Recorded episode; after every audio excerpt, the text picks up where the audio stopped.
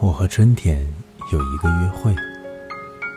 作者：焦桐。若不是雷声提醒虫鸣，我几乎忘了和春天有一个约会。那远在少年时就签订下的盟约。阴雨的季节太长，人间的是非。太忙，春天是否也一样健忘？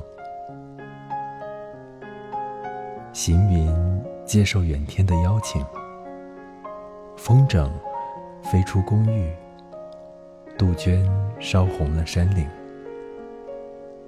谁又在岁月的那头召唤？让我想起那鹧鸪临走前的一再叮咛。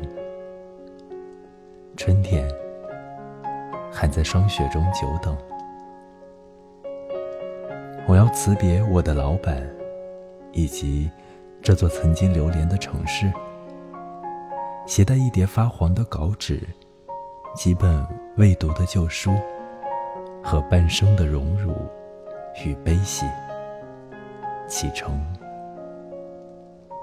蜻蜓结伴到路上欢迎。一只野兔蹲伏草径，树儿聆听迟到的脚步，走近，走近。被东风吹暖的湖畔，阳光晒绿了桦树林。鹳鸟们不耐等待，相继溢出云山荡漾的倒影。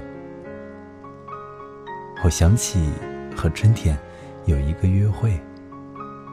那远在少年时就预约的风景，好花刚开到一半儿，草木在前路上抽芽猛长，所有的心事都悄然放晴。春天，请你。